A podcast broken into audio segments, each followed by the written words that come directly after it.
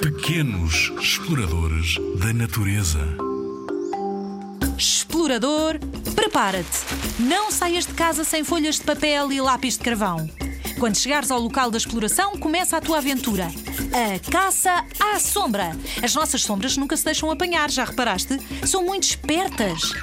Mas as outras, as sombras que não são nossas, são mais distraídas. Quando olhares para o chão e vires a sombra de uma árvore, ou de uma flor, ou de uma pedra, coloca o papel nesse local e desenha o contorno dessa sombra com o teu lápis de carvão.